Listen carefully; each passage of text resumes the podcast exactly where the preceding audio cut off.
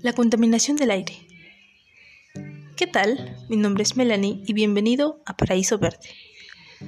Todos sabemos que en la actualidad la contaminación está azotando nuestro planeta.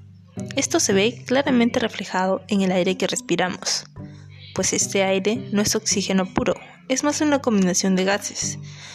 Una de ellas es el dióxido de azufre, producido por la combustión de carburantes fósiles. Esta es una de las muchas actividades humanas que contaminan el aire. Ah, pero no solo el aire, también deteriora nuestra salud, ya que al vivir en un lugar en donde respiramos constantemente aire contaminado, las consecuencias podrían ser enfermedades cardíacas, derrames cerebrales y cáncer al pulmón. Bueno, estamos llegando al final del podcast.